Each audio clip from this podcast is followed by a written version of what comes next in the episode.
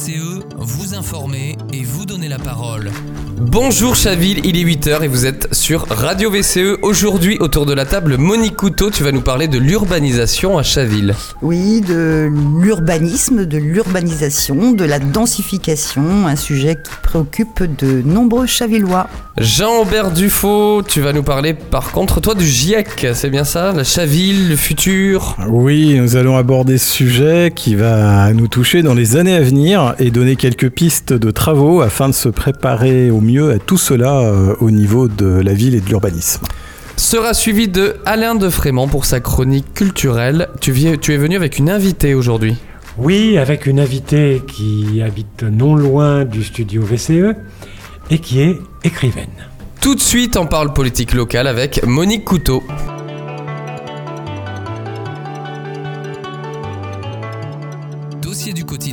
Avec Monique Couteau. Oui, alors il y a deux sujets qui préoccupent de nombreux Chavillois. Nous avons déjà abordé l'un d'entre eux dans une chronique précédente. Il s'agit de la protection de nos forêts. Euh, je voudrais simplement ajouter ici sur ce sujet pour information que la pétition dépasse aujourd'hui les 40 000 signatures, ce qui témoigne de l'intérêt des citoyens que nous sommes à propos de cette question. Alors ça c'est le premier sujet et le deuxième sujet ce serait quoi alors? Alors le deuxième sujet de préoccupation vient de la multitude des constructions immobilières, des chantiers qui fleurissent euh, partout dans Chaville, tant sur l'avenue Salingro que dans le quartier Rive Droite, et pour le quartier de l'Ursine, le projet Manérol. Ces projets ne sont pas de même nature, mais des inquiétudes communes euh, s'expriment. Alors comment elle s'exprime justement? Elle s'exprime par le biais d'associations de quartier. Quatre associations ont d'ailleurs décidé de se regrouper pour attirer l'attention sur la politique municipale en matière d'urbanisation. Mais au-delà de ces associations, on entend partout des remarques sur la multiplication des chantiers et leurs inconvénients. Il est vrai qu'il est difficile de passer à côté des grues et des camions sans les remarquer, et aussi les incidents comme ceux du boulevard de la République avec les éclatements des canalisations d'eau ou de gaz à d'autres endroits, ou encore les problèmes sur l'avenue Sainte-Marie avec les destructions occasionnées par les camions. Tout cela n'est pas de nature à apaiser les craintes. Au-delà de ces aspects, ce qui est souligné, c'est l'accroissement de la population de Chaville, la privatisation d'un certain patrimoine de la ville, comme la maison du noyer de Ségonzac, ou encore la villa Nemours, ou encore la disparition de jardins ou d'îlots de fraîcheur, comme celui de l'ex-pharmacie Fontaine, et donc le problème d'imperméabilisation des sols, ou encore l'abandon de terrains publics, comme celui du collège Jean Moulin. Il y a aussi la crainte de voir des quartiers jusque-là protégés, défigurés en quelque sorte par ces nouvelles constructions et soumis à plus de circulation, de risques d'accidents et de problèmes de stationnement. Alors tu as dit à l'instant que euh, tu, tu parlais de, de, de nature, c'est-à-dire des projets qui seraient euh, pas de même nature. Ça veut dire quoi? Qu'est-ce que tu euh, entends par là? Bah oui, par exemple, le le projet Manérol porte sur une cuisine centrale, ce qui relève d'un choix d'intérêt général pour la commune, qu'on le partage ou pas. Euh, de même que le futur établissement pour la petite enfance, dont nous ne connaissons toujours pas encore la nature. Euh, les riverains s'inquiètent de l'étude d'impact, des nuisances, la circulation, stationnement et plus globalement du budget pour la construction et le fonctionnement, ainsi que du maintien des activités sportives et associatives. En ce qui concerne les programmes immobiliers de la rive droite, si on met à part la démolition-reconstruction de la chaloupe, ce qui n'en changera pas la fonction, le projet d'habitat intergénérationnel sur le terrain de la villa de Nemours et ce qu'on a appris par la suite, son extension de l'autre côté de la rue, pose d'autres questions. C'est un projet qui accueillera environ 16 studios pour les seniors et quelques appartements familiaux. Si l'idée d'une certaine mixité d'âge est intéressante, la localisation sur un coteau, la difficulté de stationnement et de circulation inquiète à juste titre les riverains, mais aussi sur un autre plan, le coût des loyers et des charges n'en fait pas un projet de mixité sociale et ne répond pas aux besoins d'une grande partie des Chavillois. Notre groupe euh, Vivons Chaville s'était prononcé pour l'acquisition par la ville de la Villa Nemours afin d'y promouvoir un espace public et des services publics. Et il est certain pour les riverains que la multiplication quasi simultanée des chantiers sur cette portion de rue est source de désagréments. Les autres chantiers de la rive droite en cours ou en projet, près de la gare ou avenue de la Résistance, sont de classiques projets immobiliers. Mettons à part la démolition puis reconstruction de la Sablière, qui est une filiale de construction HLM de la SNCF, avec 39 logements sociaux et 19 logements sociaux ou 30 rue Carnot. La densification près des gares est une consigne du schéma directeur régional d'Île-de-France, avec l'idée de favoriser bien sûr l'utilisation des transports en commun, ce qui n'exclut pas malgré tout une augmentation locale de la circulation dans un secteur de rue plutôt étroite. Chaque immeuble construit détermine un nombre de logements sociaux. Pour l'immeuble sur l'ancien parking de la gare, il y aura 54 logements, dont 16 logements sociaux. Pour l'immeuble qui sera construit sur l'actuel parking, 48 logements, dont 15 sociaux. C'est effectivement un rééquilibrage de la présence sur la ville des logements sociaux, mais beaucoup de riverains s'émeuvent de la taille et de la hauteur de ces immeubles, de l'absence de transition douce entre la forêt et la ville. La réponse avancée ici est celle de l'équilibre financier pour les promoteurs, compte tenu de la différence du prix de vente entre le social et le privé. 3 750 euros le mètre carré contre 8 500 euros.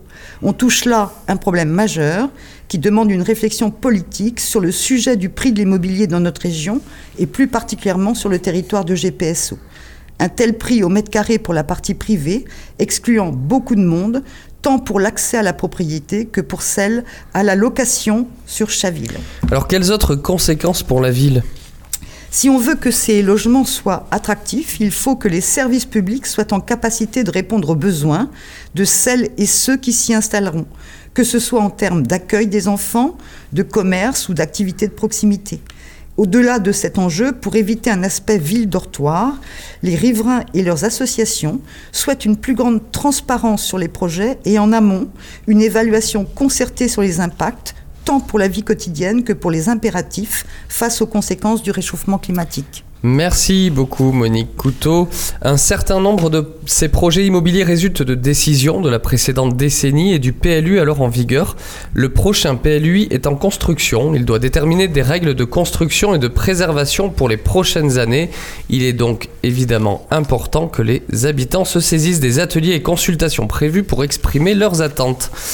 Jean-Aubert Dufaux tout de suite après le jingle.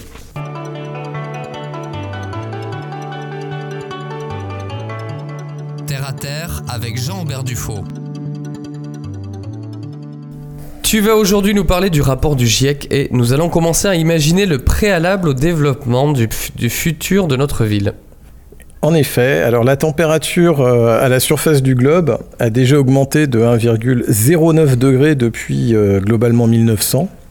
Et le GIEC table sur un réchauffement de 3,2 degrés à l'échelle de la planète et de 4 degrés pour notre pays, ce qui est absolument abyssal.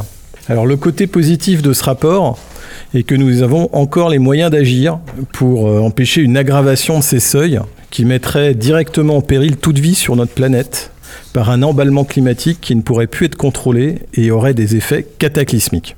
Alors en dehors des aspects généraux de ce réchauffement, pour nous Chavillois, cela signifie un certain nombre de choses. Alors il est rappelé que nous serons en 2030 plus de 5 milliards à vivre en zone urbaine et nous aurons à faire face immanquablement dans les décennies qui viennent euh, des dégradations liées à des phénomènes euh, météorologiques extrêmes qui pourraient endommager nos infrastructures vitales au niveau des services municipaux mais aussi des logements. Alors, euh, nous savons aussi, et le GIEC évite euh, ce sujet, que les flux migratoires liés au climat vont s'amplifier de manière considérable dans les années qui viennent. Et il va falloir y faire face et surtout se donner les moyens d'accueillir un maximum de réfugiés dans les meilleures conditions possibles. Ensuite, il faut aussi savoir que les îlots de chaleur urbains constituent un exemple emblématique des interactions entre changement climatique et développement urbain. Donc 75% des émissions de CO2 proviennent des agglomérations.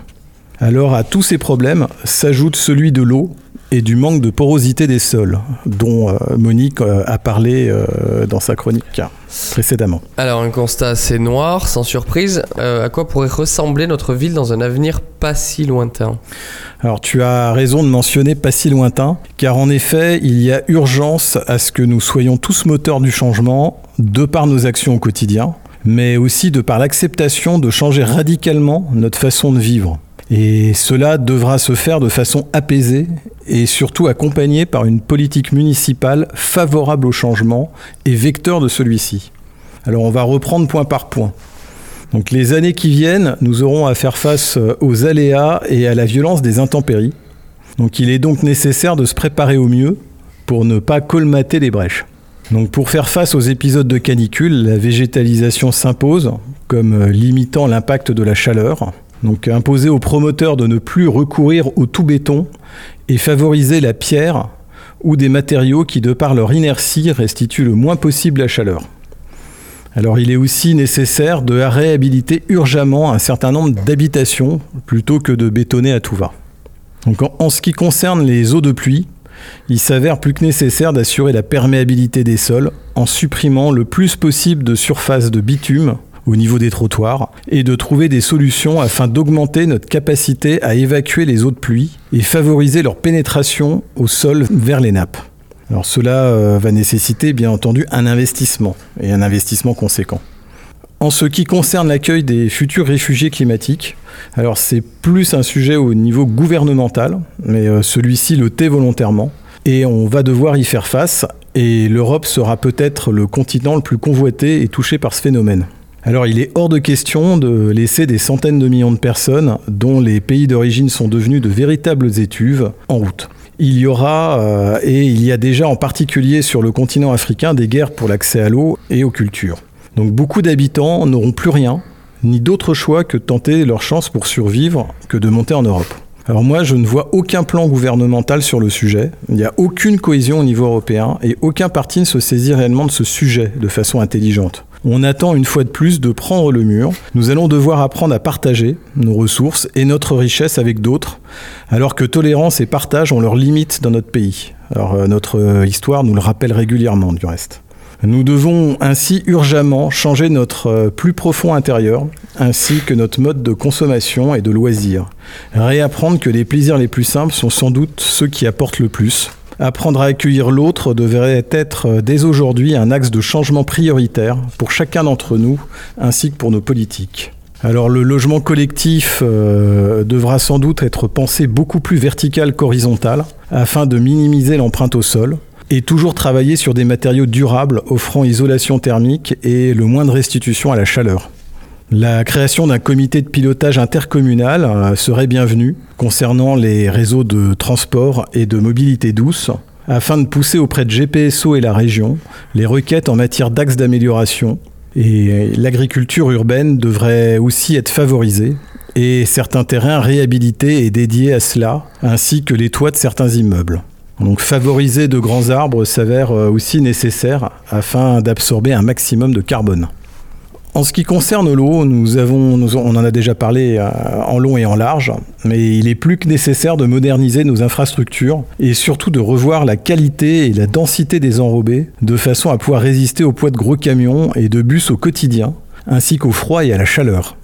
Ces matériaux existent, ils sont euh, régulièrement utilisés euh, par d'autres communes, mais sont coûteux. Il s'agit là aussi d'un investissement important, mais sur le long terme. Et il semble vraiment nécessaire avant qu'il soit trop tard, et surtout que ces matériaux deviennent du reste introuvables. Euh, donc un autre aspect est la non-exploitation forestière alentour qui favoriserait alors, on en a parlé, euh, la, perméabilité des sols forestiers qui couvrent euh, plus de 2000 hectares aux alentours et qui est sont vraiment une chance pour nous et le meilleur moyen pour drainer l'eau, bah, c'est la forêt et, et les arbres et leurs racines. Merci Jean-Aubert.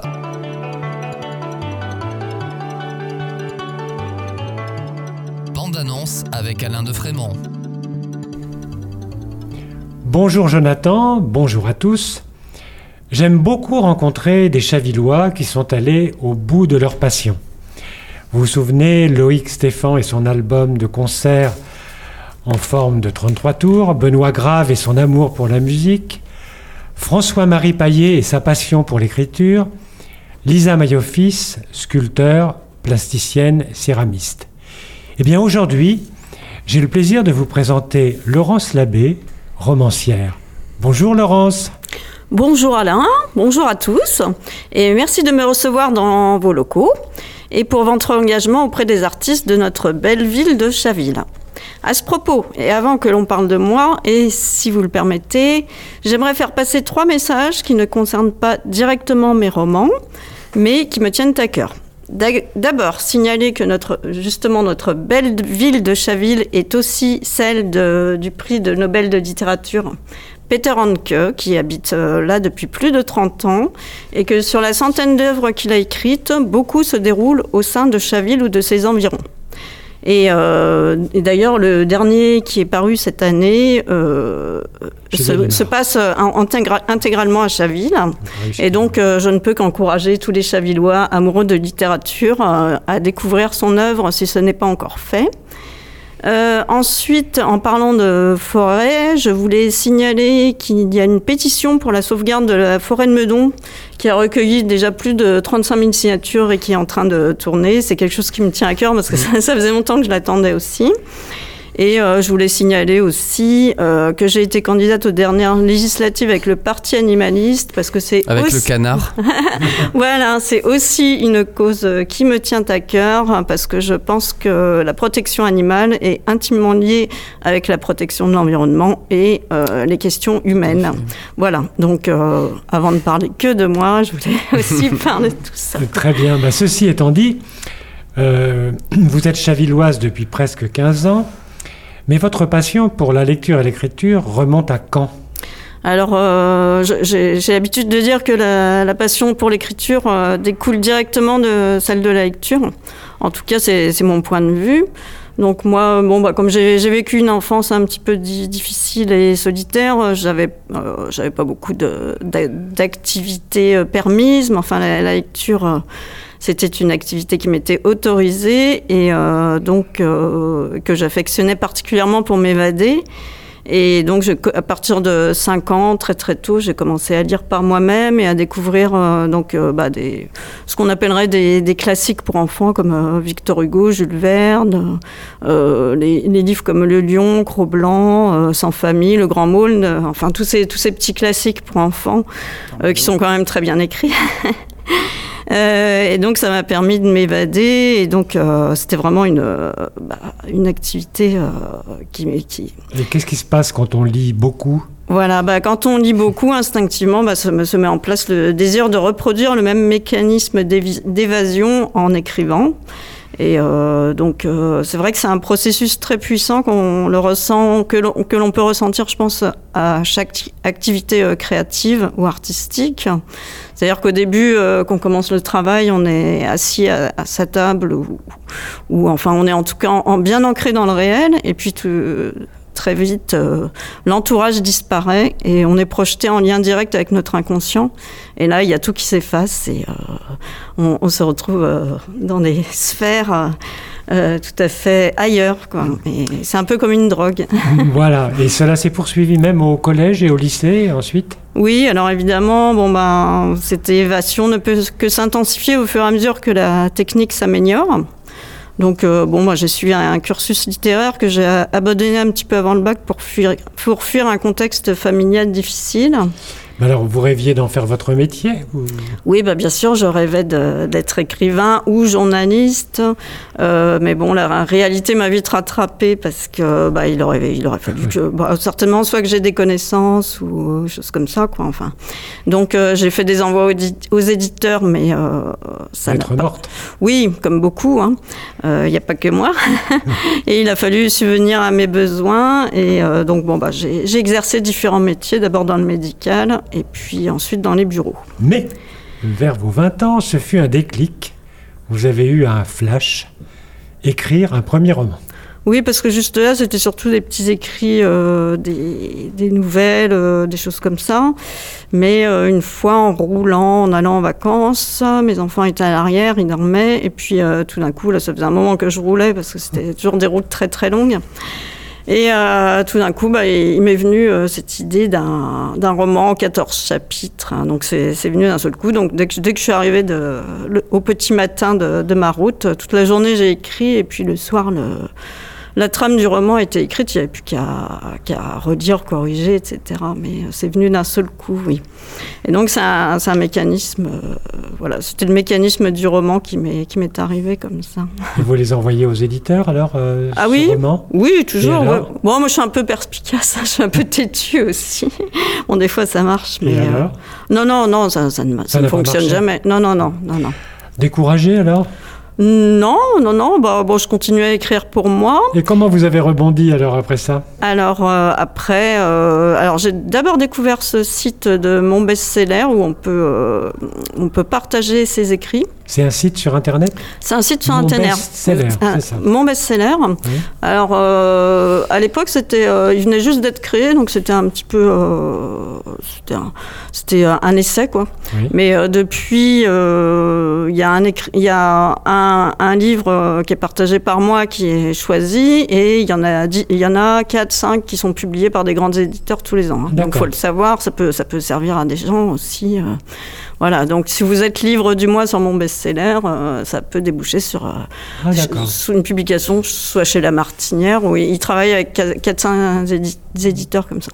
Mais là, à l'époque où j'ai partagé, c'était encore en chantier et c'était pas le cas. Ils, ils ont juste euh, nommé des, des gagnants, mais sans, sans édition. Oui. Mais euh, ça m'a permis de partager puis d'avoir des avis.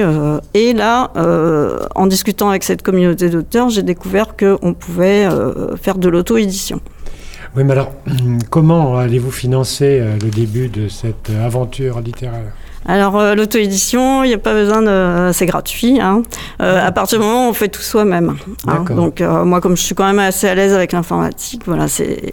Et j'ai j'ai aidé pas mal de monde. Donc récemment, j'ai encore aidé une euh, jeune fille. Enfin, j'ai essayé d'aider une jeune fille chavilloise. Elle n'est pas allée jusqu'au bout du processus, mais j'espère que parce qu'elle a écrit un, un livre pour enfants absolument euh, fantastique. Et l'auto-édition, ça, ça, ça concerne aussi la production aussi, c'est-à-dire que. Oui, oui, oui. faites C'est ça, donc il faut un budget. Il faut, un- Non, non, non, non. C'est euh, alors bah, faut payer l'impression, non, Non, c'est l'impression à la demande, c'est-à-dire que Ah, quand un voilà, client commande, le livre est imprimé. ah, c'est- Si on, s'il y a 10, écologique pour le 10 coup. clients qui commandent, il y a 10 exemplaires qui sont imprimés. Ah, imprimés bien. si- D'accord, d'accord.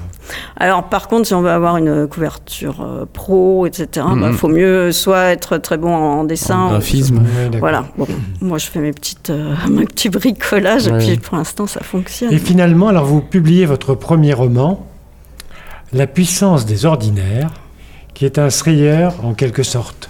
Est-ce que vous pourriez nous en parler?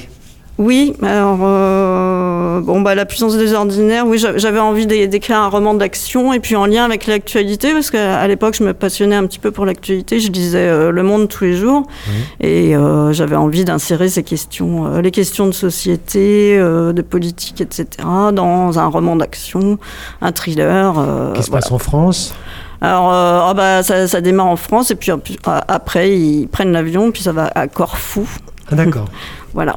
Pour le premier volume, c'est Corfou. Et vous avez vendu combien d'exemplaires alors et par quel biais? Alors, ben, beaucoup plus que. On m'avait dit, euh, si, tu, si tu arrives à en vendre 300, euh, c'est que tu commences à être connu. Ah bon, bon, 300, oui. Il paraît que chez les grands éditeurs, enfin les éditeurs traditionnels, si on en vend 300, c'est que déjà on commence à être connu. C'est la barre fatidique. 300. C'est la barre fatidique euh, pour ne pas tomber dans l'anonymat le plus total. Bon, j'en ai vendu plus, mais je, je compte plus. hein, je- bon. Alors ensuite, la- le, le second volume alors. Alors le second volume, euh, je l'ai euh, publié l'année d'après, toujours sur le même principe, en lien avec l'actualité, un thriller. Et puis euh, c'est là qu'a été annoncé un, un concours, euh, concours de romance qui n'était jamais arrivé en France euh, et Oui. que j'attendais depuis très très longtemps. Donc ça, j'ai dit bah je peux pas laisser passer l'occasion. Et c'est là que, bah, pour ne pas laisser passer l'occasion, je me suis retrouvée à écrire un roman très très rapidement. Oui. Euh, et pour l'écrire très très rapidement, j'ai choisi le genre humoristique bah, parce que j'adore euh, ce genre et puis en plus ça me, j'avais pas besoin de faire trop de recherches parce que c'est axé sur le, la- les personnages, euh, leurs mésaventures et leur caractère, donc euh, c'est humain. Il y a que de l'humain, quoi. Il y a pas besoin de rechercher quoi que ce soit. Alors, vous avez eu la gentillesse de me passer votre roman qui s'appelle Comment je n'ai jamais réussi à attraper le Père Noël. En lisant ce roman, je ne vous connaissais presque pas. Le moins que l'on puisse dire, c'est que j'ai été désarçonné. Vous avez un véritable univers. Mais euh, qu'est-ce qui vous a conduit à écrire ce roman?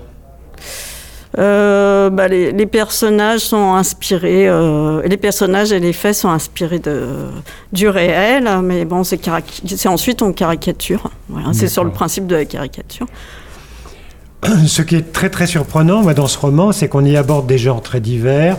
Euh, on voit le conte, l'humour, l'aventure, le voyage. Personnellement, à la lecture, j'ai été frappé par les multiples images que vous parvenez à créer et à nous embarquer dans votre réflexion, pour le moins déjantée, sur le monde. Merci beaucoup. Bon, comment pouvons-nous euh, nous procurer vos romans, prendre contact avec vous? Bah, donc j'ai un, site, hein, donc euh, vous tapez Laurence Labbé sur internet et puis euh, il y a tout qui déroule, mon site personnel, euh, les liens où on peut trouver mes livres, vous pouvez me les demander auprès de moi, auprès des librairies, euh, comme vous voulez. D'accord, donc il suffit de taper Laurence Labbé, L-A-2-B-E, accent Oui. et là on déroule tout et peut- on peut se procurer les, Oui, les romans. Très oui, bien. oui, oui, voilà. Ben, écoutez, merci Laurence. En attendant de nous revoir, je vais essayer de mettre en pratique la thèse d'un autre de vos romans qui s'intitule Comment changer le monde de chez soi. Comment sauver le monde de chez soi Comment Ah oui, sauver, j'ai mis changer. Ah, J'ai juste oublié, euh, je, je voulais faire des annonces. Donc pour 2023, ça va être une année très très chargée. Donc il y a un de mes romans qui a été, euh, qui a été, euh, comment on dit, produit en audiobook hein, par Saga Storyfy.